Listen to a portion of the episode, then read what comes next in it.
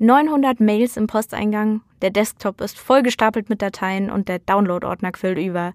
Kann man so überhaupt noch konzentriert arbeiten? Moneymates, der Wirtschaftswoche-Podcast, der dich erfolgreich macht, mit Tina Zeinlinger und Jan Guldner.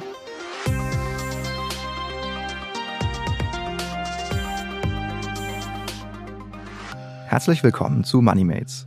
Mein Name ist Jan Guldner, ich bin Redakteur bei der Wirtschaftswoche und heute mit mir im Studio ist meine Kollegin Theresa Raufmann. Hallo Theresa. Hallo Jan, ich freue mich, dass ich heute wieder dabei sein darf. Ja, schön, dass du da bist, Theresa. Du hast unseren Hörerinnen und Hörern ja schon vor ein paar Wochen die Freuden des Sparens näher gebracht.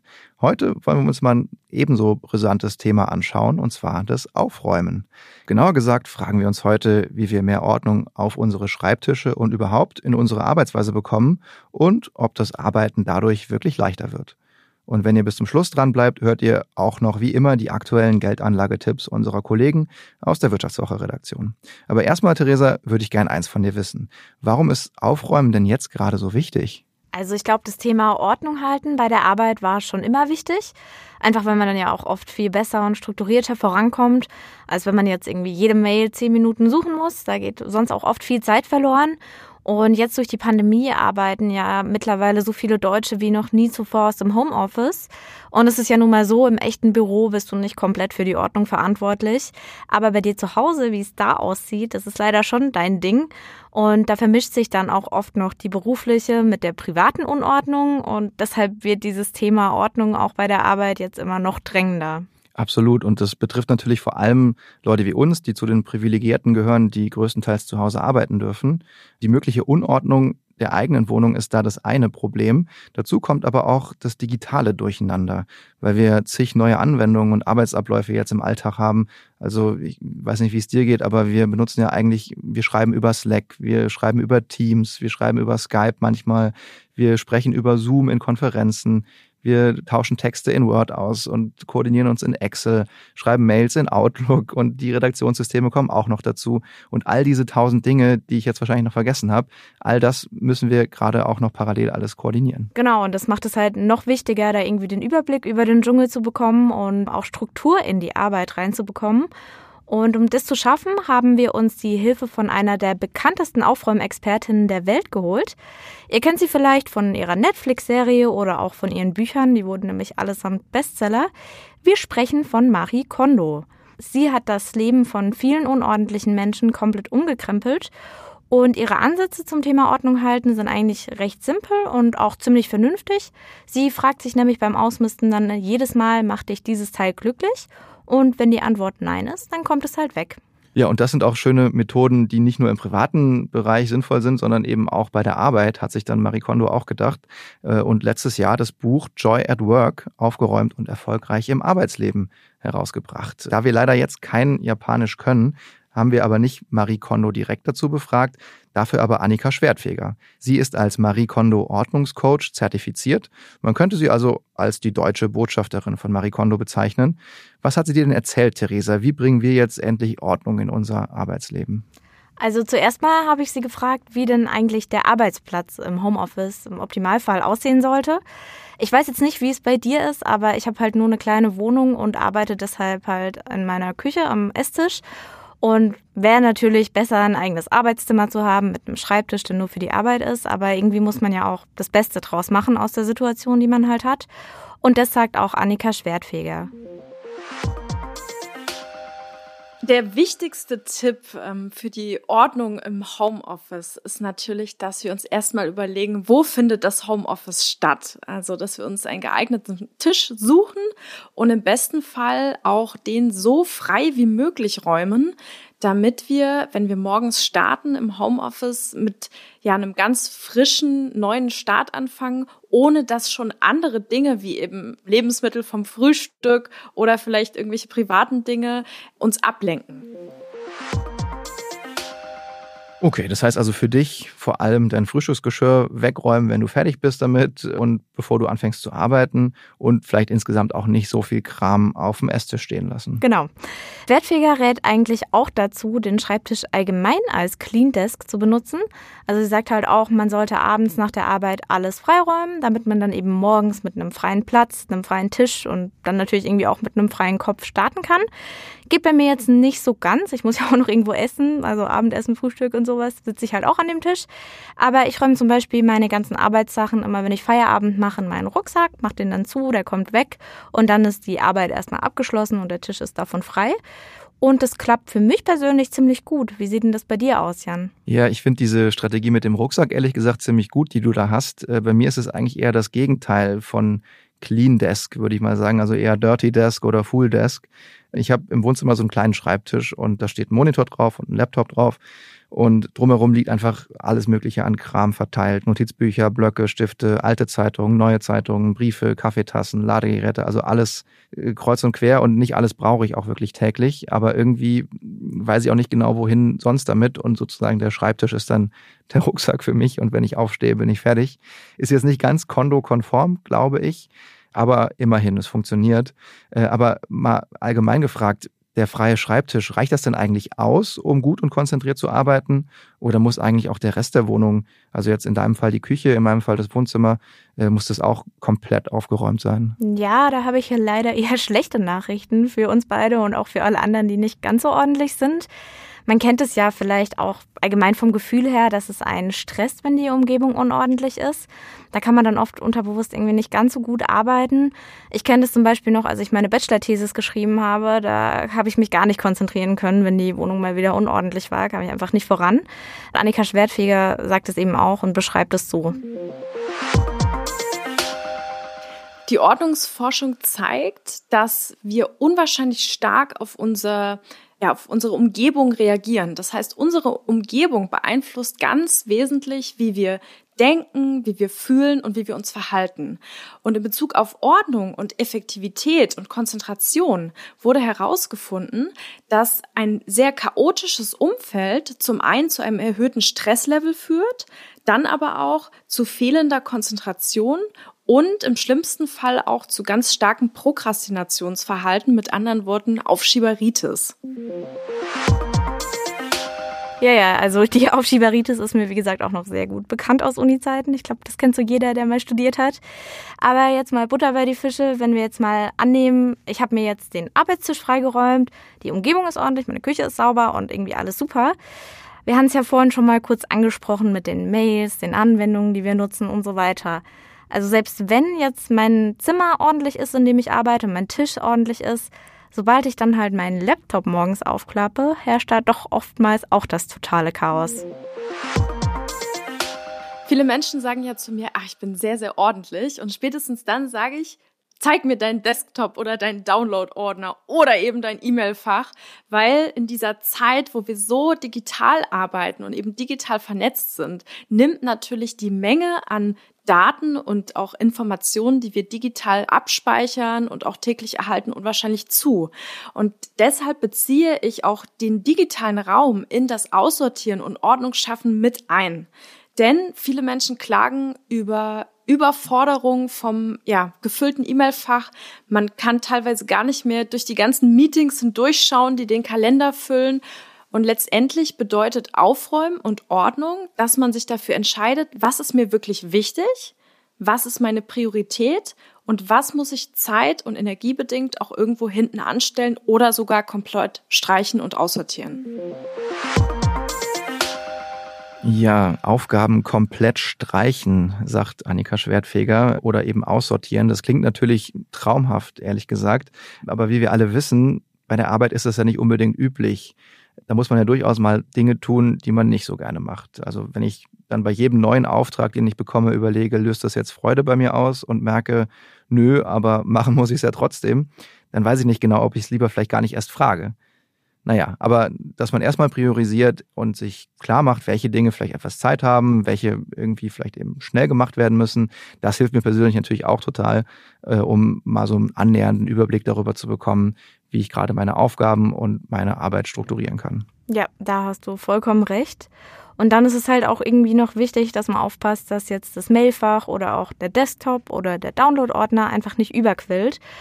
Und da muss ich zugeben, schaffe ich auch nicht so ganz. Ich versuche zwar irgendwie oft mein Mailfach zu sortieren und auch mal vom Wochenende irgendwie, bevor ich in den Feierabend gehe, räume ich mal alles irgendwie frei, dass ich montags dann eben nur neue Mails habe, die irgendwie übers Wochenende noch reinliefen. Aber mein Desktop zum Beispiel ist halt echt äh, ja, unüberschaubar. Da liegt so viel Kram drauf. Auch irgendwelche Dateien, die dann irgendwie wichtig im äh, Dateinamen heißen und die ich dann irgendwie gar nicht mehr zuordnen kann. Und die bleiben dann erstmal alle da liegen. Irgendwann gucke ich mir den Desktop an, denke mir so, boah, irgendwie schon sehr unordentlich und schiebe alles in einen Ordner, der Kram heißt und in den gucke ich auch nicht mehr rein. Das ist jetzt nicht wirklich Ordnung, was ich da mache, sondern eher so wie ein total überfüllter Kleiderschrank, in dem man einfach kurz bevor Besuch kommt alles reinschmeißt und man genau weiß, wenn ich den das nächste Mal öffne, dann fällt mir alles entgegen. Ja, das äh, kann ich sehr gut nachfühlen, diese Strategie. Der Kramordner kommt mir auch bekannt vor. Ich glaube, meiner heißt ähnlich oder auch Kram. Ich muss gleich nochmal nachgucken. Aber auch in meinem Posteingang sind 909 Elemente, habe ich eben nachgeguckt, die noch nicht quasi bearbeitet sind. Auf dem Desktop und im Download-Ordner auch eine wilde Mischung, PDFs, irgendwelche Studien, O-Töne, alles überhaupt nicht beschriftet. Also wenn ich das so sehe, glaube ich, dass das eigentliche Problem beim Aufräumen dann ja eher die digitale Ordnung ist. Und da haben wir eben ja wirklich noch eine Menge zu lernen.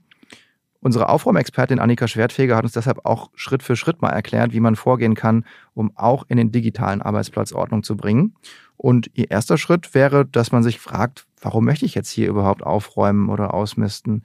Also was habe ich für einen Vorteil davon, wenn ich jetzt hier klar Schiff mache? Sonst, sagt sie nämlich, würde das Ausmisten nicht nur keinen Spaß machen, sondern man würde halt auch einfach komplett die Lust verlieren und es gar nicht erst durchziehen. Dann kommt eben der zweite Schritt, den sie empfiehlt, dass man sich mal verbindliche Termine setzt im Kalender, wo man sich schon sagt, okay, da habe ich jetzt mal irgendwie einen Zeitslot zum Aufräumen, damit ich es auch wirklich mache. Und dann kommt eben der dritte, schwerste Schritt, es halt wirklich zu machen, nämlich wirklich mal aussortieren, alles löschen, aussortieren, was man nicht mehr braucht, damit man auch mal überhaupt sieht, was bleibt denn übrig, was muss ich denn jetzt noch sortieren. Und keine Ahnung, ich habe zum Beispiel viele Newsletter irgendwie bestellt, die mich irgendwann mal interessiert haben, die ich aber mittlerweile eh nicht mehr lese oder irgendwelche Mails, die dann schon total alt sind, wo man schon weiß, man braucht die nicht mehr. Genauso sollte man dann eben auch auf dem Desktop zum Beispiel verfahren mit Dateien, die ich mir da mal runtergeladen habe, nie angeschaut habe und auch nie wieder brauchen werde, kann man einfach mal löschen und dann muss man sich eben auch ein neues Ordnungssystem schaffen, also eine Struktur, die es einem dann auch auf Dauer leicht macht, da irgendwie schnell Ordnung reinzubringen. Welche Struktur empfiehlt denn Annika Schwertfeger? Wie, wie könnte sowas aussehen? Also so mal prinzipiell rät sie erstmal drei Oberkategorien für alles anzulegen, also jetzt gerade in Bezug auf Mails. Eine Kategorie ist To-Do, also alles, was du noch erledigen musst, kommt da rein, damit du immer weißt, du musst dich noch drum kümmern. Die zweite Kategorie nennt sie dann Pending, also in Bearbeitung. Das ist dann alles, worum du dich eigentlich schon gekümmert hast. Also wenn du jetzt eine Mail beantwortet hast, aber du halt noch auf Rückmeldung wartest, um es irgendwie abzuschließen, aber du eigentlich erstmal fertig bist und jetzt erstmal wartest, ist dann in Bearbeitung. Und die dritte Kategorie ist dann das Archiv, wo dann alles reinkommt, was komplett erledigt ist. Annika Schwertfeger sagt auch, dass man so dann im besten Fall schaffen kann, jeden Abend einen freien Posteingang zu haben oder auch einen aufgeräumten Desktop, wenn man sich da einfach immer direkt dran hält. Das ist auf jeden Fall ein schönes Ziel, freier Posteingang. Und ich finde auch dieses System eigentlich ganz, ganz gut. Und wenn ich an mein eigenes so denke, ich weiß nicht, vielleicht bin ich da gar nicht so weit weg von, mein Trick ist einfach, alles immer offen zu lassen, bis ich es erledigt habe. Also wenn ich einen Brief oder eine Mail bekomme und ich sofort was machen muss, dann mache ich das. Also eine Rechnung, Zahlen oder irgendwie vielleicht zwei Zeilen Antwort geben. Und wenn ich das dann irgendwann mal erledigen muss, äh, kommt der Brief einfach in irgendein Fach, bis das halt irgendwie anfällt. Und bei Mails ist es dann so, ich lasse die einfach im Posteingang liegen. Und da finde ich es dann halt per Suchfunktion. Und mir geht's halt auch so bei Browserfenstern leider, dass ich halt auch ständig, äh, ich habe eben mal nachgezählt, ich habe jetzt zwei Browserfenster offen, eins mit 36 Tabs und eins mit 18, glaube ich. Und das ist natürlich dann nicht so wenig, aber da schließe ich dann halt eben die Fenster dann nach ein paar Wochen, vielleicht auch Monaten, wenn die Info vielleicht nicht mehr gebraucht wird. Da gibt es durchaus ein paar Menschen, die das mal mehr, mal weniger kritisieren. Meine Verteidigung dagegen war dann immer dieser bisschen nervige Spruch eigentlich, dass man doch als Genie das Chaos beherrscht. Ich bin mir aber manchmal nicht sicher, ob das Chaos vielleicht dann doch eher mich beherrscht. Was sagt denn eigentlich Annika Schwertfeger dazu? Ich möchte jetzt schon mal mit einem Vorurteil hier aufräumen, dass viele denken, oh, jetzt Ordnungscoaches sind davon überzeugt, dass man nur ordentlich glücklich sein kann. Also ich widerspreche dem. Es ist eine ganz persönliche, individuelle Eigenschaft, die man hat, ob man eben vom Äußeren sehr beeinflusst wird oder nicht. Es gibt Menschen, die leben im Chaos, die lieben ihr Chaos und dann ist das auch vollkommen okay. Die These, dass Chaos kreativ macht, stimmt auch zu einem Teil. Denn durch die unterschiedlichen Farben und Formen von Gegenständen werden in unserem Gehirn unterschiedliche Areale aktiviert und das führt dann zu einer Vernetzung von verschiedenen Gehirnarealen, die natürlich auch in einem neuartigen Denken oder neuen Gedanken enden können. Das kann man dann auch als Kreativitätsförderung bezeichnen. Na gut, Theresa, jetzt wissen wir ja eigentlich, wie es geht, aufräumen. Einerseits klingen die Tipps für mich manchmal fast schon zu simpel, andererseits habe ich sie ja auch bislang noch gar nicht beherzigt. Deshalb vielleicht sind sie noch gar nicht simpel genug. Wie, wie verfahren wir jetzt weiter? Wie gehen wir vor? Ja, wir müssen jetzt halt den schwersten Schritt tun und das jetzt einfach mal wirklich umsetzen. Ich habe mir jetzt mal vorgenommen, dass ich jetzt mal rangehe und meinen Desktop mal ein bisschen besser strukturiere. Muss ich mir aber erstmal überlegen, wie ich das am besten für mich ordne in einem Ordnersystem, dass ich dann vielleicht auch irgendwann den ungeliebten Kramordner mal löschen kann und das wirklich mal so äh, einordnen, dass ich es wieder finde. Genau, das werde ich mir jetzt bei Gelegenheit mal überlegen. Und natürlich in dem Zug auch alles, was da rumliegt und ich halt wirklich nicht mehr brauche. Und ich weiß, dass es davon einiges gibt, einfach mal radikal löschen. So eine Art digitalen Frühjahrsputz. Also, das ist ja auch genau die richtige Zeit gerade für. Bei mir glaube ich, dass eine gewisse Ordnung oder ein bisschen mehr Ordnung meiner Arbeitsweise eigentlich nicht schaden würde. Aber ich habe das Gefühl, es ist wie bei jeder Form von Therapie, da muss man ja auch erstmal ein bisschen einsichtig sein und ich glaube auch einen gewissen Leidensdruck haben. Und der fehlt mir derzeit einfach noch so ein bisschen.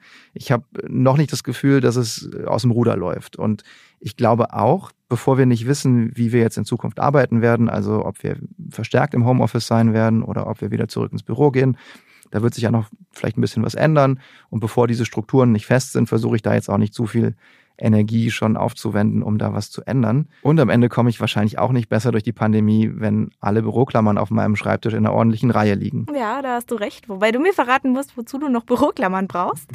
Aber ja, du hast total recht. Manche Leute gehen ja auch einfach total darin auf, wenn sie alles ordentlich und strukturiert haben. Bei mir ist es jetzt ehrlich gesagt so, ich komme zwar mit meiner etwas unstrukturierten Arbeitsweise schon zurecht, aber ärgere mich auch manchmal, wenn ich Sachen halt echt lange suchen muss und dann irgendwie doch doppelt runterlade, weil es schneller geht, es im Internet nochmal zu suchen. Und von daher bringt mir halt, wenn ich jetzt mal ein bisschen Zeit in diese Struktur investiere, das auch wirklich Zeitersparnis und weniger Ärger. Und es ist ja dann auch egal, ob ich von zu Hause arbeite oder irgendwann dann hoffentlich auch wieder vom Büro aus. Ich meine, meinen Laptop werde ich immer haben und wenn da Struktur drin ist, dann hilft mir das, denke ich, auf jeden Fall. Absolut. Und wenn ihr da draußen noch mehr Tipps für die Organisation im Homeoffice sucht, verlinken wir euch noch ein paar hilfreiche Artikel unserer Kolleginnen und Kollegen der Wirtschaftswoche in den Show Notes. Unter anderem auch, wie ein Zen-Meister seine Arbeit zu Hause gestaltet. Wir fragen uns jetzt nur noch, wie sieht eigentlich bei euch so die Ordnung und Struktur aus? Habt ihr auch einen tollen Kramordner oder seid ihr Ordnungsfanatiker bei der Arbeit oder doch die Genies, die das Chaos überblicken? Schreibt uns einfach gerne auf den üblichen Kanälen, per WhatsApp, E-Mail oder in den sozialen Netzwerken. Die Kontaktdetails findet ihr auch in den Show Notes. Und bevor wir euch jetzt gehen lassen, haben wir noch wie immer zwei kleine Geschenke für euch. Erstens hört ihr wie angekündigt noch die Finanztipps unserer Börsenboomer aus der Geldredaktion der Wirtschaftswoche. Und ihr könnt euch ein kostenloses Probeabo der Wirtschaftswoche besorgen, also für das Magazin, für das wir hier eigentlich arbeiten. Wenn ihr auf vivo.de slash code den Code MON-EY2-021 eingibt, bekommt ihr die digitale und die gedruckte Version der Wirtschaftswoche für vier Wochen kostenlos statt für 29,99. Wir bedanken uns bei euch fürs Zuhören und ich sage Danke an Theresa dafür, dass du heute da warst. Ja, gerne und immer schön aufgeräumt bleiben. Würden wir tun. Vielen Dank, bis zum nächsten Mal. Es ist sehr sinnvoll, Ordnung ins Depot zu bringen, weil nur so habe ich eine Strategie, die auch meinen eigenen Wünschen entspricht. Wenn ich zu viel Aktien habe, habe ich vielleicht das Risiko gut abgefedert und ich habe Einzelwerte, die Bewegungen von anderen Werten ausgleichen, aber ich verliere den Überblick und ich bin dann da, wo es wirklich interessant wird, vielleicht mit nur ganz kleinen Positionen dabei. Das ist dann letztlich auch nicht der Erfolg.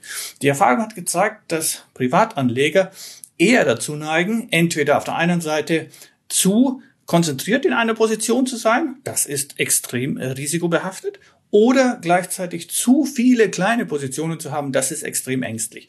Fünf bis zehn Aktien sind für ein mittleres privates Depot durchaus geeignet. Da kann man Schwerpunkte bilden, wenn sich interessante Entwicklungen geben. Ich denke da zum Beispiel derzeit an die Rohstoffinvestments, an Rohstoffaktien. Das kann man dann oder Gold oder Silber. Das kann man dann in so einer Phase verstärken. Und auf der anderen Seite kann man sich auch dann davor schützen, denn wenn die Gesamtmärkte nach unten gehen, ist es gar nicht so gut, wenn man im Gesamtmarkt investiert ist. Dann muss man eben auch selektiv vorgehen. Man merkt zum Beispiel im DAX, dass es immer wieder unterschiedliche Branchen gibt, die bei den Anlegern in der Gunst weit oben stehen, die also gut laufen. Wir hatten im vergangenen Jahr sehr gut die Bereiche regenerative Energien, wenn man schaut, wie eine RWE gelaufen ist im DAX oder Linde durch den Wasserstoff. Aber jetzt merkt man, dass hier die Kurse sehr weit gegangen sind und auf einmal andere kommen. Underdogs wie zum Beispiel die Deutsche Bank. Ja? Banken profitieren davon, wenn Zinsen steigen. Und zurzeit steigen die Zinsen. Die Deutsche Bank läuft derzeit wesentlich besser als der DAX. Also es genügt nicht, einfach nur auf den Index zu schauen. Da kann sich über längere Zeit lang nichts tun. Unterm Index sind die Entwicklungen manchmal wesentlich vielversprechender. Ein ordentliches Depot, ordentliches Depot bedeutet also eine vergleichsweise kleine Anzahl von Schwerpunktaktien, also wie gesagt vielleicht fünf oder maximal zehn, hat auch den großen Vorteil, wenn sich zum Beispiel eine sehr problematische Situation an den Märkten zusammenbraut, dann kann man ein solches Depot auch schnell einmal komplett räumen. Denken Sie sich an die Corona-Situation Ende Februar, als von einem auf den anderen Tag offensichtlich wurde, wie stark das auf Wirtschaft und Märkte einschlägt. Wenn Sie ein Depot von 40, 50 Aktien haben, das Sie ganz genau austariert haben, ein solches Depot, das bringen Sie gar nicht übers Herz, von einem Moment auf den anderen komplett zu löschen. Da brauchen Sie Stunden und Sie machen das nicht, weil Sie immer denken, das federt ja doch ab. Das hat im Februar-Crash und im März-Crash nicht abgefedert. Wenn Sie aber nur vier, fünf Aktien haben, die vier, fünf Aktien komplett zu verkaufen, das ist eine schnelle Aktion. Das heißt, mit weniger Aktien ist man auch wesentlich flexibler. Das war MoneyMates, der Wirtschaftswoche-Podcast, der dich erfolgreich macht. Mit Tina Zeinlinger und Jan Guldner. Produziert von Anna Hönscheid.